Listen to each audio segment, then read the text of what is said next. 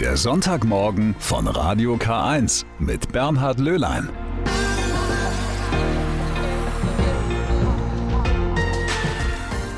Einen wunderschönen guten Morgen am gefühlten dritten Weihnachtstag. Aber so falsch ist das Gefühl gar nicht, denn Weihnachten geht ja noch bis ins nächste Jahr hinein. Zumindest in der katholischen Kirche ist das so. Da endet die Weihnachtszeit erst mit dem Sonntag nach Dreikönig. Bis dahin gibt es noch so einige Festtage. Heute zum Beispiel ist das Fest der heiligen Familie, also Maria, Josef und das Jesuskind. Und deren Leben war alles andere als ein Zuckerschlecken, so süßlich manche Krippen auch aussehen mögen. Diese Familie war ständig auf der Flucht. Darüber und wie Familien heute zurechtkommen, werden wir in dieser Stunde am Sonntagmorgen etwas hören. Und auch mit den Rauhnächten werden wir uns nachher beschäftigen. Heute also ist das Fest der heiligen Familie. Das klingt schon ein bisschen zuckersüß. Überhaupt die Weihnachtsgeschichte. Im Zentrum steht das Christuskind, das in einer Krippe geboren wird, und von überall her kommen Menschen mit Geschenken, geleitet von einem Stern, um die Geburt des Gottessohnes zu feiern. Diese Freude und Harmonie, die prägt unser Bild von Weihnachten bis heute. Aber eigentlich ist das nur ein Ausschnitt der Weihnachtsgeschichte. Die ganze Geschichte der heiligen Familie ist auch eine Geschichte von Flucht und Vertreibung. Melanie Pies berichtet. Natürlich ist es für mich auch einfach eine wunderbare Geschichte, vielleicht das beste Evangelium überhaupt. Kleines Kind, in dem Gott begegnet. Also das kann man ja gar nicht erfinden. Davon ist der katholische Theologe Thomas Söding überzeugt. Und fast jeder kennt sie, die Weihnachtsgeschichte. Der Sohn Gottes wird als Kind in einer Krippe geboren und viele Menschen kommen, um ihn zu ehren und ihm Geschenke zu bringen.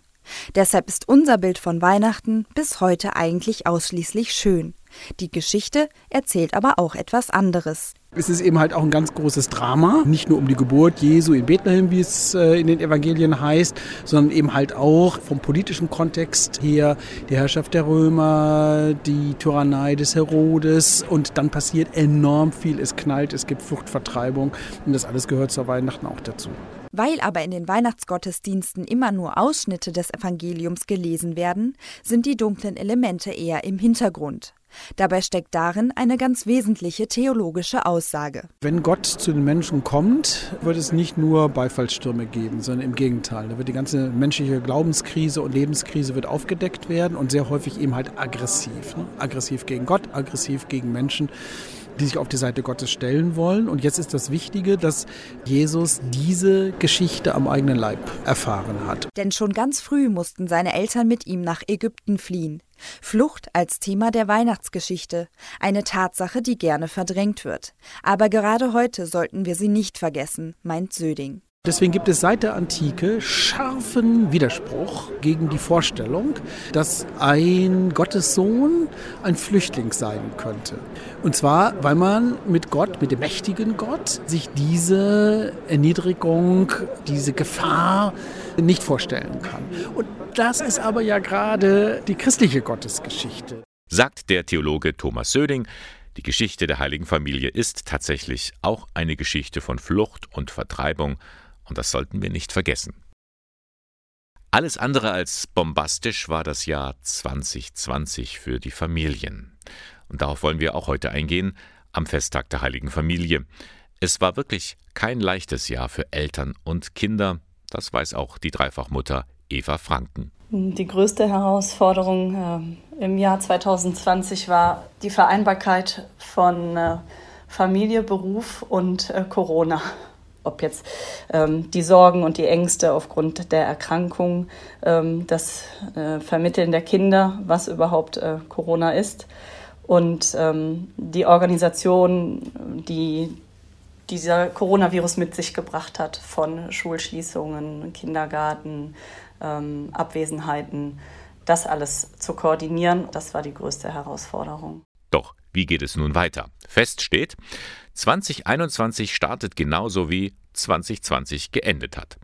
Wegen Corona ist wieder alles dicht und manche Familien sind auf sich allein gestellt. Was muss sich ändern, damit Familien besser durch das nächste Jahr kommen?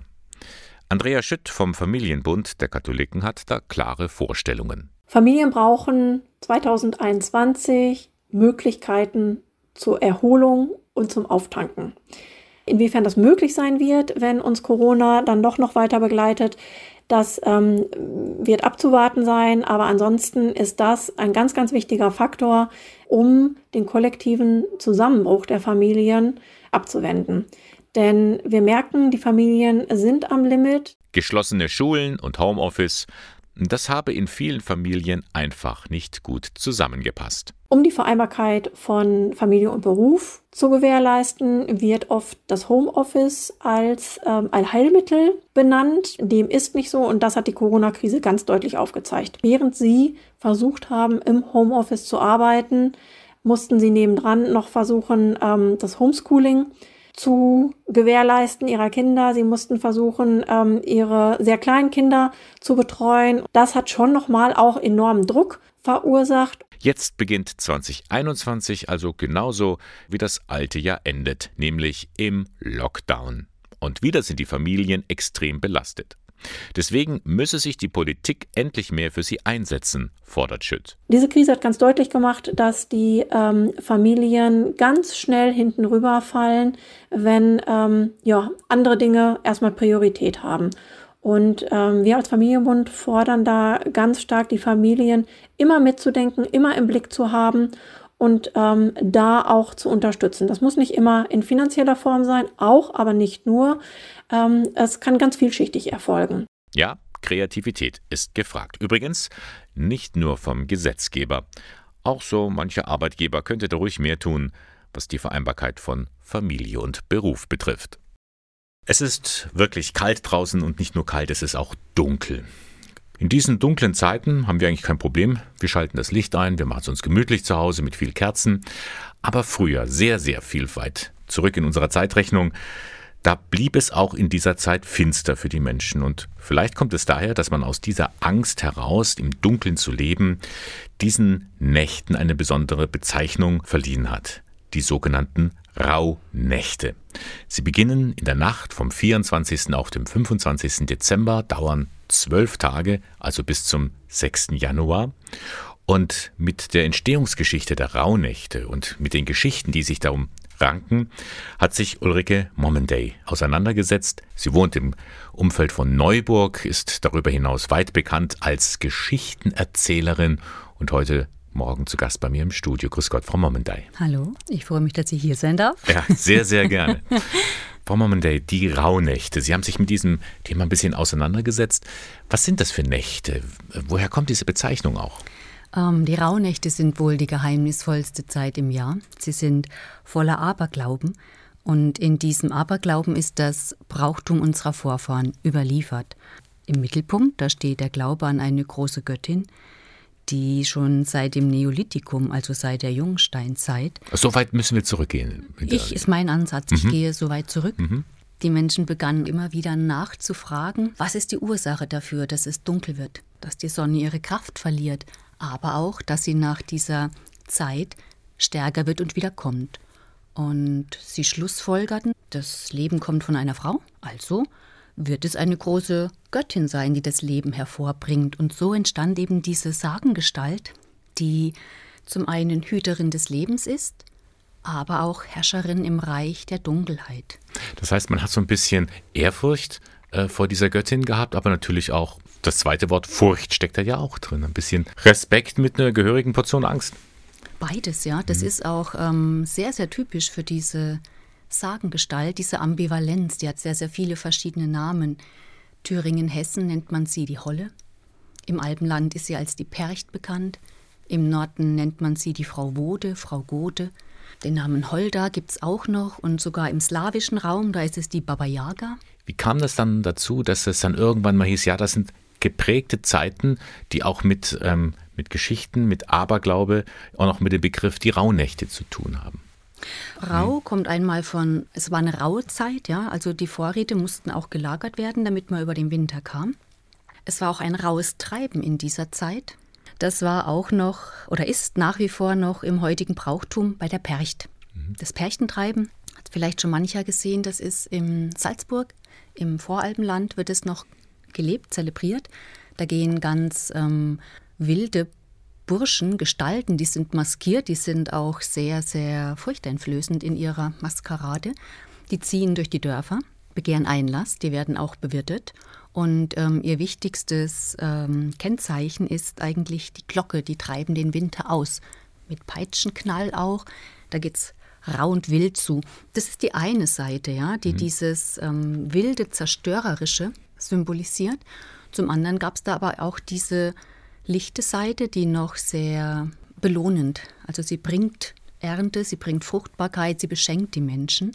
Und in den Geschichten sind äh, beide Aspekte da.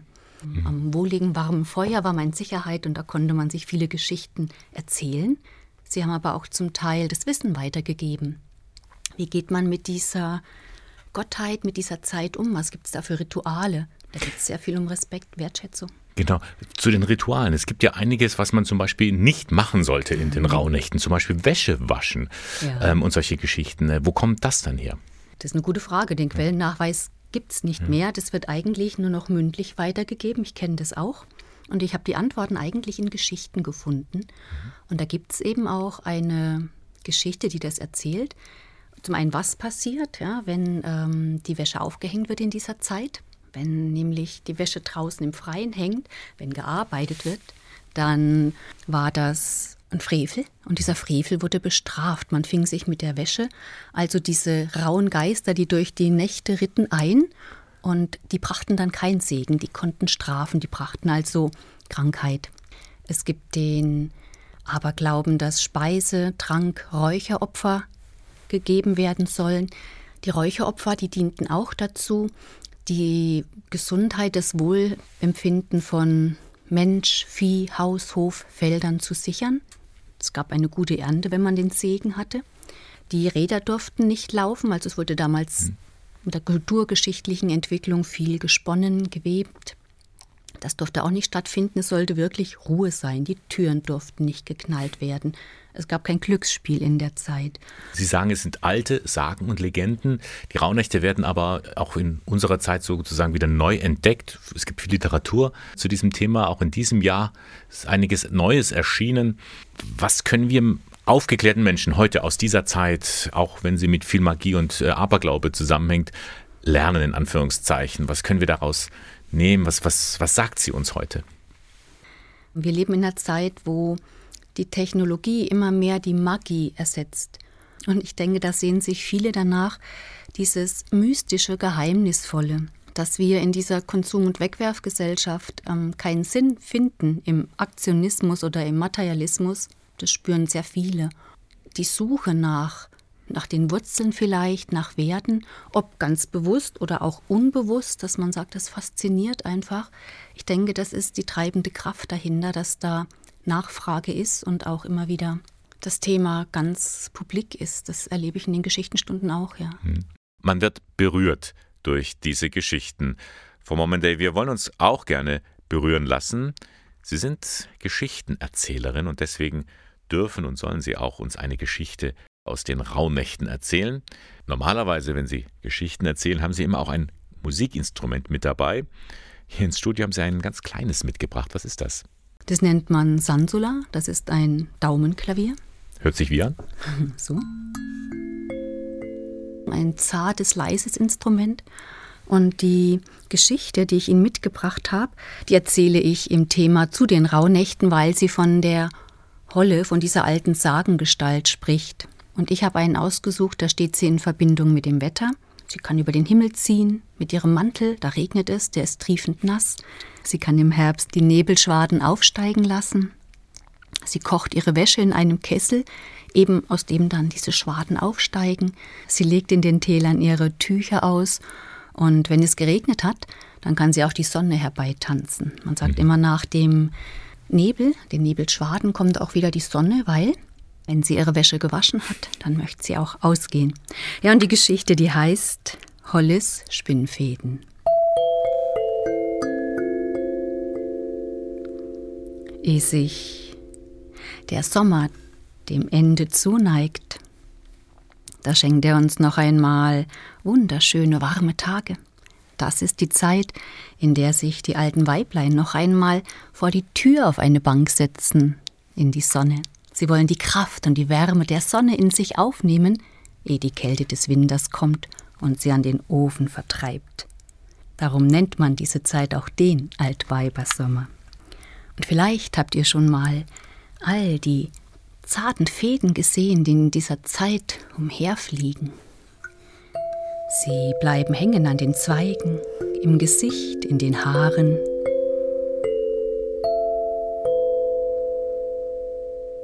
Habt ihr euch schon einmal gefragt, woher sie kommen?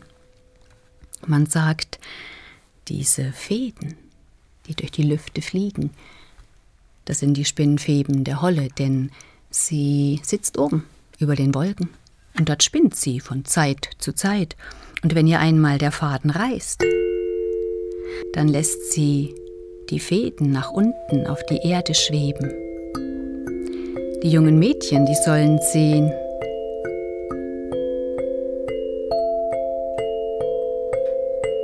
wie zarte Fäden man zu spinnen vermag.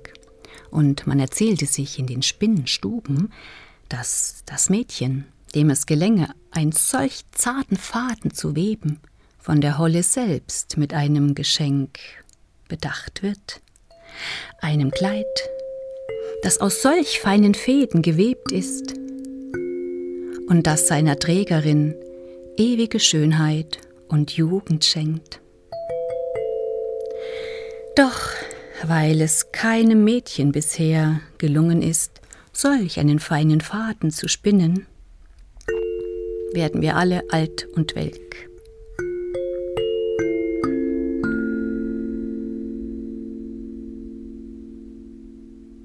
Und damit endet die Geschichte. Noch keinem Mädchen ist es gelungen, einen solchen Faden zu spinnen. Nein. Und das erklärt das Alter von Ja. Mann und Frau. Die Suche nach dem ewigen Jungbrunnen wird Ja. da thematisiert. Sehr schön zum Nachdenken, zum Weiterdenken äh, und zum Lustbekommen, sich mit den Rauhnächten auch auseinanderzusetzen, vor allem mit den Geschichten und mit ihren Geschichten. Ulrike Momendey, herzlichen Dank, dass Sie heute bei uns da waren. Dankeschön, dass ich kommen durfte und danke für das Gespräch. Das Jahr 2020. In dieser Stunde blicken wir zurück, ungeschminkt, aber auch ohne Zorn. Wie hat der Eichstätter Bischof Gregor Maria Hanke dieses Jahr erlebt? Hat die Kirche richtig auf die Corona-Pandemie reagiert? Welche Begegnung wird er in Erinnerung behalten? All das wollte ich von ihm wissen und dazu habe ich ihn an dem Ort befragt, an dem wir wohl alle gerade sind oder sein sollten. Daheim. Herr Bischof, das hätten Sie sich auch nicht träumen lassen vor einem Jahr, dass ein Mund-Nasenschutz und Desinfektionsmittel wichtige Begleiter bei einem Gottesdienst werden. Also in der Tat habe ich mir das nie träumen lassen. Wenn ich manchmal am Flughafen asiatische Touristen sah mit Mund-Nasenschutz, dann hat mich das etwas in Erstaunen gesetzt und kam mir befremdlich vor. Aber dieses Jahr hat uns beigebracht, dass wir mit den Dingen selbst umzugehen haben. Wir sind unverzichtbare Begleiter im Gottesdienst. Inwieweit hat aber auch das Bistum Eichstätt dadurch reagieren müssen und wie hat es reagiert? Gut, wir haben natürlich reagiert und reagieren müssen wie alle anderen Bistümer. Die Diözesen Bayerns haben sich abgesprochen bezüglich der Hygienekonzepte, die ja vorzulegen waren. Ich bin sehr dankbar, dass in der Auslegung der Hygienekonzepte hier bei uns im Bistum immer auch die Verantwortlichkeit vor Ort berücksichtigt wurde. Es wurde nie überreguliert, wenn ich das so vergleiche, sondern man hat auch gewisse Spielräume äh, belassen für die Verantwortlichen vor Ort, weil man einfach darauf gesetzt hat, dass die verantwortlichen Pfarrer, Pastoralteams die Lage vor Ort am besten einschätzen können und dieses Hygienekonzept, das dann jeweils vereinbart war, auch vor Ort am besten umzusetzen wissen. Wie ging es in den Menschen vor Ort, in den Pfarrgemeinden? Wie sind die Rückmeldungen? Was haben Sie da gehört? Also ich habe zunächst sehr viel Sorge und Angst von Gläubigen äh, rückgemeldet bekommen, besonders ältere Menschen, die haben sich sehr, sehr schwer getan mit der Situation. Auf der einen Seite die Gefahr, die reale Gefahr für die eigene Gesundheit und auf der anderen Seite der Entzug des religiösen Lebens. Gerade unsere älteren Menschen hängen ja sehr an der Liturgie, am Gottesdienstbesuch, hängen sehr an ihrer Pfarrei und waren nun plötzlich blockiert, dürften vor allem in der Zeit des Lockdowns nicht mehr die Kirche besuchen, die Gottesdienste gab es nicht mehr. Das war also eine, möchte ich schon sagen, für viele eine Potenzierung äh, des Problems. Dieser Weg ist uns von außen sozusagen aufgezwungen gewesen. Die Kirche musste darauf reagieren mit verschiedenen pastoralen äh, Mitteln auch. Glauben Sie jetzt so im Rückblick ein bisschen die Reaktion der Kirche, gerade auch im Bistum Eichstätt, das war der richtige Weg, den Sie eingeschlagen haben? Gut, wir haben reagiert entsprechend, äh, wie wir glaubten, verantwortlich handeln zu müssen. Es gibt keinen Fahrplan für eine Corona-Pandemie.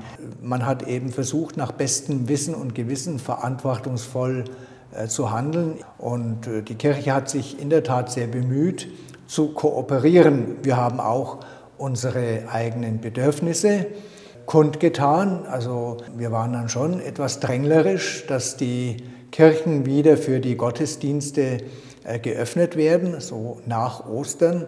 Das heißt ja immer wieder in diesen Tagen, die Kirche wird nach dieser Krise eine andere sein als vorher. Stimmt das? Äh, ich denke nicht nur die Kirche, auch die Gesellschaft. Äh, wir erleben es ja derzeit in der Gesellschaft, dass sozusagen äh, Erdplatten aneinander reiben, aneinander stoßen. Wenn ich an diese Querdenkerbewegung denke, auf der anderen Seite die vielen, die große Angst haben. Es sind also Ängste in der Gesellschaft auf beiden Seiten, auf allen möglichen Seiten spürbar Angst um Leib und Leben, weil wir auch das Thema Tod, Krankheit, Tod weithin tabuisiert haben in unserer Gesellschaft, in einer Leistungsgesellschaft.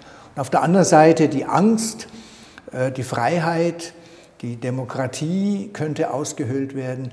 Und ich glaube, das Thema Angst bedarf äh, gesellschaftlich nach der Pandemie einer Aufarbeitung. Und natürlich wird auch die Kirche eine andere sein.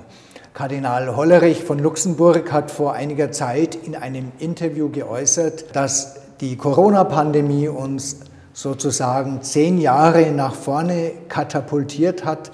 Menschen erleben, es geht auch so. Und ich denke, das wird schon eine pastorale Herausforderung sein für uns, diese Menschen, besonders junge Menschen, wieder einzuladen in die Gemeinschaft des Glaubens, auf den Weg des Glaubens.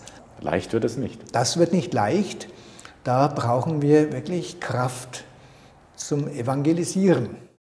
Herr Bischof, wir sind jetzt hier in Ihrer Hauskapelle, mit der haben Sie auch in der Corona-Zeit eine besondere Verbindung gehabt. Ich denke nur an die Osternacht, die Sie hier quasi alleine verbracht haben, die man aber per Livestream zu Hause verfolgen konnte. Inwiefern hat die Corona-Pandemie Ihr persönliches Leben, Ihren Alltag verändert? Die Corona-Pandemie hat das Leben sehr verändert. Das Bischofshaus war jetzt sozusagen mein Dauerstützpunkt. Ich konnte keine Termine mehr im Bistum wahrnehmen. Ich war mehr oder weniger hier eingekastelt, habe mich zunächst auch mal gefragt, was macht das mit dir? Du bist doch eigentlich dazu da, um den Menschen zu begegnen, um den Menschen Mut zuzusprechen, auf den Weg des Glaubens zu gehen, um ein Stück weit an ihrem Leben Anteil zu nehmen. All das war nicht mehr möglich. Also das hat mich sehr, sehr stark irritiert und auch betroffen gemacht, bis dahin, dass ich mir manchmal so nutzlos vorgekommen bin oder so, so überflüssig. Und ich habe dann beobachtet, Corona hat mich sozusagen an den Schreibtisch gekettet. Ich war so der Hofhund des Schreibtisches. Ist das etwas, was Sie wieder abstellen wollen? Äh, das möchte ich auf alle Fälle wieder abstellen oder normalisieren, ja. Denn meine erste Aufgabe ist, zu den Menschen zu gehen, das Leben mit den Menschen zu teilen, den Menschen zu begegnen, an ihrem Leben Anteil zu nehmen. Und das möchte ich wieder. Ich habe dann versucht, die Kontakte in neue Bahnen zu lenken. Ich habe sehr viel telefoniert. Aber es war alles in allem ja, ein Stück weit eine verrückte Zeit, vor allem der Lockdown. Viele Familien haben ja erzählt, sie haben viel Zeit miteinander verbracht. Es war eine, fast schon eine schöne Zeit, man hat spielen können, man hat was unternehmen können. Auf einmal hatten Sie so viel Zeit, außer dass Sie jetzt am Schreibtisch gesessen sind. Haben Sie etwas Neues entdeckt für sich? Gut, ich habe natürlich Aufgaben aufgearbeitet, die ich vielleicht schon lange auf einem der großen Stapel äh, abgelegt hatte. Ich habe mein Büro in Ordnung gebracht. auch so manches entrümpeln? Entrümpelt habe ich auch, ja, das stimmt auch. Die Zeit hatte ich. Aber es hat auch viel gefehlt. Gefehlt eben der Kontakt, die Begegnung mit den Menschen, die Feier der Liturgie gemeinsam. Es war schon armselig, die Osternacht hier in der Kapelle. Äh, es ist doch nicht die Normal- und die Hochform der liturgischen Feier gewesen. Gab es in dieser Zeit, in dieser Corona-Pandemie, gab es da Begegnungen, die Ihnen bis heute noch nachgehen, die Ihnen in Erinnerung geblieben sind? Ja, es gibt schon einige Erinnerungen.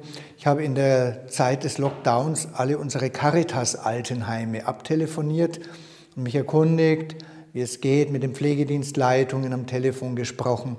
Und ich erinnere mich an eine Pflegedienstleitung, die fürchterlich geweint hat am Telefon, die erschüttert war wegen dieser Gefahr, der sich die alten Menschen besonders ausgesetzt sahen, vor allem auch wegen der Isolation, in der sich die alten Menschen befanden. Das hat mich schon bewegt und erschüttert. Andererseits, ich habe dann auch äh, viel Kreativität erlebt. Eine Pflegedienstleitung hat mir zum Beispiel erzählt, dass sie Schutzwände, durchsichtige Schutzwände gebaut haben, sodass sie zum Beispiel demente Personen im Rollstuhl vor die Schutzwand fahren konnten und auf der anderen Seite standen Angehörige. Und das war etwas ganz Kreatives und Schönes. Ein sehr privater Einblick von Bischof Gregor Maria Hanke. In dieser Stunde am Sonntagmorgen erzählte uns, wie er dieses Jahr erlebt hat. Später wagen wir noch einen kleinen Ausblick. In dieser Stunde haben wir zurückgeblickt. Bischof Gregor Maria Hanke hat uns erzählt, wie er das Jahr 2020 erlebt hat. Nun im dritten Teil seiner sehr persönlichen Ansichten sind wir nach draußen gegangen, buchstäblich in den Innenhof des Bischofshauses. Von dort kann man einen Blick auf die Türme des Domes werfen. Der ist in der Zeit eine Baustelle und wegen Renovierungsarbeiten geschlossen. Herr Bischof, die Kirche ist ja auch so ein bisschen eine Baustelle wo, meinen Sie, müsste man zurzeit am meisten Hand anlegen? Die Baustelle, die wir nach Corona haben, ist, wir müssen den Menschen wieder neu die Antworten buchstabieren, die uns das Evangelium auf die Fragen des Lebens gibt. Und zwar so buchstabieren, dass die Menschen diese Antworten verstehen. Da müssen wir überlegen, wie wir das am besten tun können, dass uns die Menschen als verständlich empfinden. Wichtig wird sein, Christsein darf nicht zur Routine erstarren, nicht zur Frömmigkeitsroutine, sondern Christsein muss Sauerteig sein, der das Leben durchsäuert und durchwirkt. Und das wird unsere Aufgabe sein, Wege, vielleicht auch neue Wege zu suchen, um diesen Charakter des Sauerteigs wieder zugänglich zu machen, erfahrbar zu machen. Wenn Sie von einem Weg sprechen, es braucht ja auch immer Wegbegleiter. Inwiefern kann und will das Bistum da eben auch Menschen aussenden, die zu solchen Begleitern werden? Wir müssen uns künftig viel mehr darauf konzentrieren, das sogenannte Ehrenamt zu qualifizieren. Jeder ist durch Taufe und Firmung, jede ist durch Taufe und Firmung gesandt. Und da, glaube ich, ist noch sehr viel Luft nach oben dass wir hier in diesem Bereich Menschen ermuntern, qualifizieren und ihnen auch Zutrauen schenken. Also dass man auch sprachfähig wird, dass man bereit ist, über den Glauben zu reden, etwas, was Menschen in der katholischen Kirche oft schwerfällt. Ja, und auch Glauben zu teilen. Also nicht nur theoretisch über Glauben zu sprechen, sondern existenziell Anteil zu geben an der eigenen Glaubenserfahrung, weil ich eben selbst in meinem Leben erfahren habe, dass es Spuren Gottes, Spuren des Einwirkens Gottes gibt. Herr Bischof, Spuren entdecken, versuchen Sie sich doch selbst mal als Fährtenleser. Was wünschen Sie sich für die Zukunft 2021? Welche Spuren gilt es für Sie persönlich zu entdecken? Wir sollten zunächst einmal auf die Spur schauen, die schon da ist, die durch Corona entstanden ist. Was bedeutet es, ohne diese Möglichkeiten, die uns so geläufig waren, pastoral Seelsorge zu betreiben? Und das könnte eine Spur sein, Armut der Mittel, aber umso entscheidender ist die Persönlichkeit, die Persönlichkeit dessen, der in der Seelsorge, in der Pastoral Verantwortung trägt. Ist das nicht auch ein Pfund für die Zukunft? Für eine Kirche, die kleiner wird, aber deswegen nicht an Leuchtkraft verlieren muss und deswegen äh, nicht ins Abseits geraten muss. Es zählt der Mensch. Es zählt der Mensch und es zählt vor allem der Mensch, der von der Liebe Gottes angesteckt ist. Soweit die Ansichten von Bischof Gregor Maria Hanke, sein Rückblick und Ausblick auf ein hoffentlich besseres 2021. Gerade haben wir ihn noch gehört bei den Gedanken zum Tag, den Ingolstädter Pfarrer Matthias Blaha. Er ist öfters im Radio zu hören, nicht unbedingt jetzt hier bei uns, sondern vor allem im Bayerischen Rundfunk. Da verfasst er regelmäßig die katholischen Morgenfeier und die Nachtgedanken auf ein Wort. Und einige seiner Texte hat er jetzt wieder als Buch herausgegeben. Gott mit dir heißt es. Darin finden sich 50 anregende Texte von Matthias Blaha mit entsprechenden Fotos. Mit den Geschichten und Bildern möchte der Seelsorger der Gemeinde St. Anton dazu einladen, Gott als Begleiter im Alltag des Lebens zu entdecken. Ich will den Menschen vor allem die frohe Botschaft des christlichen Glaubens verkünden. Und ich will ihnen mit auf den Weg geben, dass unser christlicher Gott ein Gott der Liebe ist, einer, der uns positiv und freundschaftlich und liebevoll zugewandt ist und uns auf unseren Wegen begleitet, der buchstäblich an unserer Seite steht und an unserer Seite auch geht. Zu den Texten hat Blaha Fotos beigefügt. Das sind auch seine eigenen Bilder. Er fotografiert sehr, sehr gerne und ich finde auch sehr gut. Vom Erlös des Buches kommen 5 Euro für die Orgel in der Pfarrkirche St. Anton in Ingolstadt zugute. Die ist im Jahr 2015 erneuert worden. Das Buch Gott mit dir von Matthias Blaha kann man im Fahrbüro von St. Anton bekommen. Es gibt es auch in der Dombuchhandlung St. Willibald in Ingolstadt, aber auch in jeder anderen Buchhandlung, wenn die Geschäfte halt dann wieder offen haben. Es kostet 18 Euro. Das Jahr 2020, es war auch für die Kirche durch Corona geprägt. Besonders die Gottesdienste vor leeren Bänken zu Ostern, spärlich besucht auch an Weihnachten. Das war für Gläubige wie Priester eine schwierige Erfahrung. Doch es gab auch noch andere Themen, den synodalen Weg zum Beispiel. Auch der Missbrauchsskandal hat uns beschäftigt. Im Frühjahr gab es dann auch noch eine wichtige Personalie. Gabriele Höfling fasst das Jahr nochmal zusammen. Januar. Die Kirche in Deutschland will Reformen anpacken unter dem Namen Synodaler Weg. Nach dem ersten Treffen Ende Januar geht die Diskussion das ganze Jahr über weiter, unter anderem über die Rolle von Frauen und die Machtverteilung in der Kirche. Thomas Sternberg ist Präsident des Zentralkomitees der Katholiken.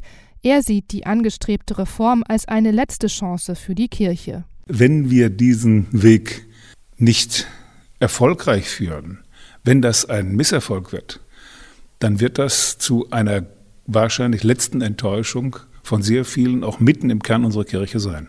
März. Bei der Frühjahrsvollversammlung der Bischofskonferenz tritt Kardinal Reinhard Marx als Vorsitzender ab. Zu seinem Nachfolger wählen die Bischöfe den Limburger Bischof Georg Betzing. Der will vor allem einen neuen Stil einführen und auf mehr Debatten setzen. Ich glaube, das wird etwas den Stil des Miteinanders und des Arbeitens äh, in der Konferenz prägen. Da ist auch ein deutlicher Wunsch ja bereits geäußert worden und den kann ich ganz gut verstehen. März. Nun erreicht die Corona-Krise auch Europa und zwar mit voller Wucht. In Deutschland beginnt der erste Lockdown und auf dem Petersplatz in Rom fleht Papst Franziskus in einer beispiellosen Geste um ein Ende der Pandemie. Auch später spricht er den Gläubigen immer wieder Mut zu und dankt allen Helfern. Ich bin mir der Selbstlosigkeit all jener bewusst, die sich für die Heilung dieser Pandemie Gefahren aussetzen. Welche Heldinnen und Helden täglich, stündlich.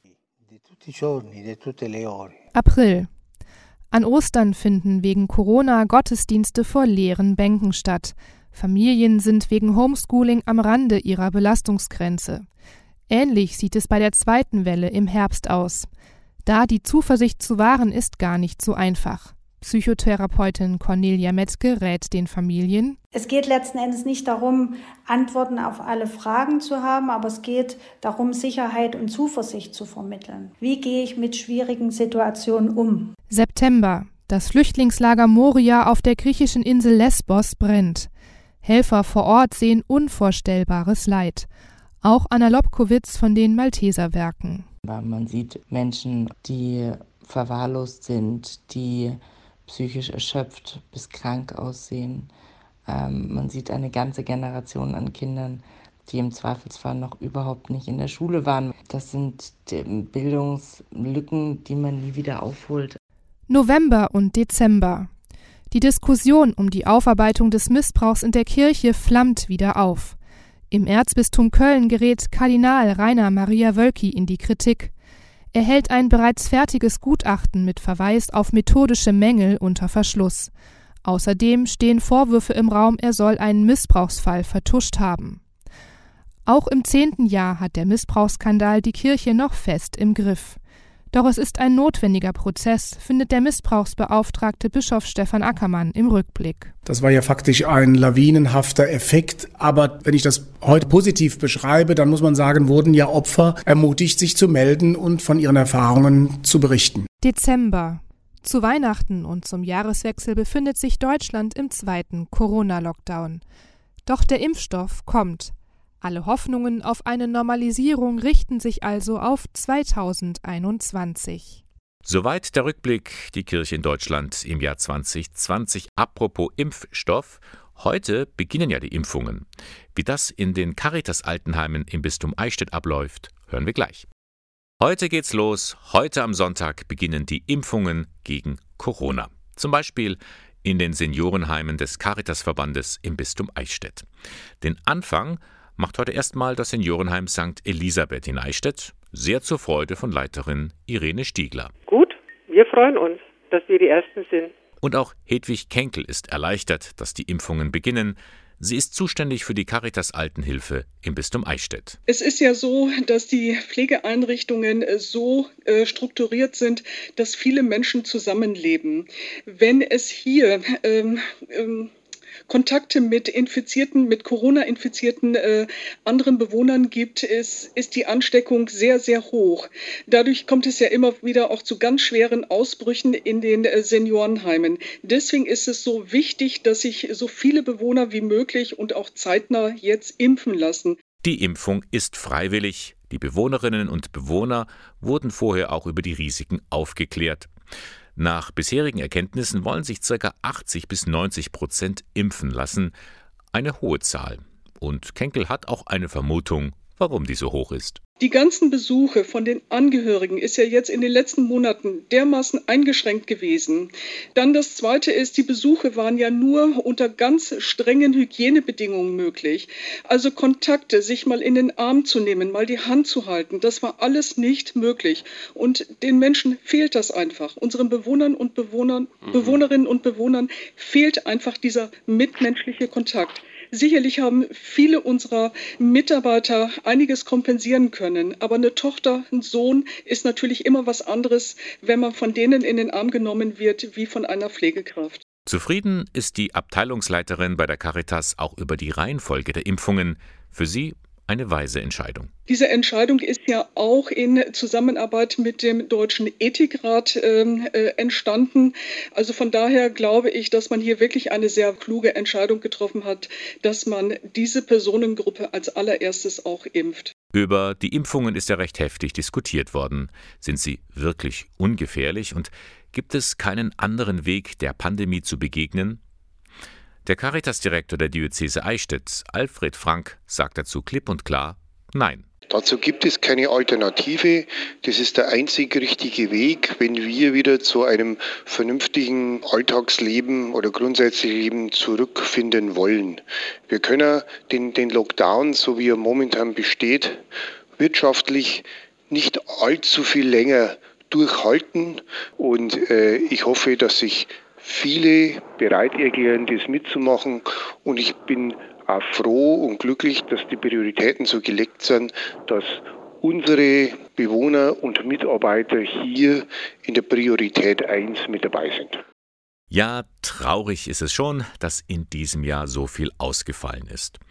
Und auch Sie werden zum Ende des Jahres oder am Anfang des kommenden Jahres nicht an Ihrer Tür klingeln. Die Sternsinger. Der Weihnachtsgruß mit dem Segen, er muss aber nicht ausfallen. Denn der Bund der deutschen katholischen Jugend, BDKJ, hat sich was einfallen lassen. Sie haben das Projekt Sternsinger für Zuhause entwickelt. Stefan Eberl vom Vorstand in Ingolstadt. Aktuell sind wir dabei, ganz viele Pakete zusammenzustellen. In so einem Paket, in so einer Schachtel, sind natürlich einmal ganz klar enthalten Kreide sowie Weihrauch und eine Kohle, um den Weihrauch auch zu Hause zu entzünden. Für all diejenigen Haustüren, wo eine Kreide nicht funktioniert, natürlich auch ein Aufkleber, um eventuell auch Kunststofftüren den Segen anbringen zu können. Und außerdem noch eine Postkarte mit einem Segensgruß der Sternsinger sowie einer Spendentüte, auf der nochmal alles erklärt ist. Dahinter steckt einfach die Idee, was den Menschen gut tut, das soll auch stattfinden. Für viele Pfarreien war es aktuell schwierig, wie können wir Sternsinger umsetzen. Und für uns war ganz klar, die Sternsinger-Aktion soll auch in diesem Jahr stattfinden. Auch wenn sie vielleicht nicht so wie sonst stattfinden kann. Das heißt, dass die Sternsinger von Haus zu Haus gehen. Aber trotzdem war uns wichtig, dass der Segen, den die Sternsinger bringen, trotzdem zu den Menschen kommt. Und natürlich auch ganz klar, dass trotzdem Spenden gesammelt werden können, um die Projekte des Kindermissionswerks von der Sternsing-Aktion trotzdem zu unterstützen und dass diese weltweiten Projekte trotzdem umgesetzt werden können. Viele Pfarreien wurden über dieses Projekt Sternsinger für zu Hause selbst noch aktiv. Irgendwie versuchen sie, dass die Kinder mit ihren Liedern und Texten doch bei ihnen zu Hause landen. Ganz oft wird mittlerweile der Weg des digitalen Sternsingens gesucht. Das heißt, sowohl digitale Sternsingerchöre werden gestartet, aber auch ein digitaler Sternsingergruß. Das heißt, es werden Videos aufgenommen, die über YouTube, über die Pfarrei-Homepage angeschaut werden können zu Hause, um trotzdem so ein wenig das Sternsingen auch zu Hause zu erleben. Also die Sternsinger fallen nicht aus, entweder digital oder eben doch analog für zu Hause. Aber wie bekommen Sie jetzt dieses Sternsinger-Paket? Noch einmal Stefan Eberl vom BDKJ-Vorstand in Ingolstadt. Ja, diese Sternsinger-Pakete für zu Hause, die kann man sich ganz einfach bestellen unter www.bdkj-ingolstadt.de. Da gibt es einen Reiter Sternsinger und da kann man noch bis Ende Dezember sich dieses Paket bestellen, das dann entweder in die Pfarrei oder eben nach Hause gebracht wird. Es geht auf 11 Uhr zu und damit darf ich mich gleich von Ihnen verabschieden. Der Sonntagmorgen geht zu Ende. Das war auch die letzte Sendung in diesem Jahr. Ja, und viele von Ihnen denken sich, was wird dieses Jahr 2021 bringen? Pater Norbert Becker von der Oase in Steinerskirchen, er macht sich auch so seine Gedanken. Was kommt alles im neuen Jahr auf uns zu? Aber eines ist für ihn sicher. Angst brauchen wir vor dem neuen Jahr nicht haben. Nein, absolut nicht. Bin mir ziemlich sicher, dass wir durch dieses Jahr gut kommen werden. Das zurückliegende Jahr hat bewiesen, dass viele Menschen mit Solidarität und Achtung voreinander und Ideen durch dieses Jahr gekommen sind. Das Viele Menschen haben im letzten Jahr bewiesen, dass sie in einem guten Miteinander, in Solidarität und einem Blick füreinander dieses Jahr gestalten konnten. Und ich bin sicher, im neuen Jahr wird das auch so weitergehen. Wir sind natürlich aufeinander angewiesen, dass wir miteinander in die gleiche Richtung schauen und gehen. Aber ich bin mir ziemlich sicher, dass das gelingt. Ich habe Hoffnung für dieses neue Jahr. Und diese Zuversicht, die wollen wir auch feiern. Am kommenden Donnerstag, 1. Januar, Neujahr, werden wir hier zusammen einen kleinen Wortgottesdienst feiern. Und zwar Pater Norbert Becker kommt dazu extra zu uns ins Studio mit seinem Piano, denn er ist ja auch ein bekannter Liedermacher und wird mit uns feiern am Neujahrstag. Ja, ich freue mich, äh, dann zu Gast zu sein im Studio und äh, ich freue mich natürlich auch, wenn viele Hörerinnen und Hörer dann an den Geräten zu Hause mitdenken und mitbeten. Genau, schalten Sie ein. Am 1. Januar um 8 Uhr in der Früh geht's schon los. Ja, es ist früh, aber vielleicht bleiben Sie auch gar nicht so lange auf, denn die Silvesternacht ist ja diesmal ein bisschen anders als sonst. Und mit diesem Hinweis für den Neujahrstag darf ich mich für heute von Ihnen verabschieden. Moderation und Redaktion der Sendung Bernhard Löhlein. Radio K1 finden Sie in Eichstätt am Leonroth Platz 4. Ich wünsche Ihnen jetzt noch einen schönen Sonntag und dann auch einen guten Start in das neue Jahr 2021. Und ich würde mich sehr freuen, wenn wir uns dann, so oft wie es eben geht, wieder hören können. Bis dann, Ihr Bernhard Löhlein.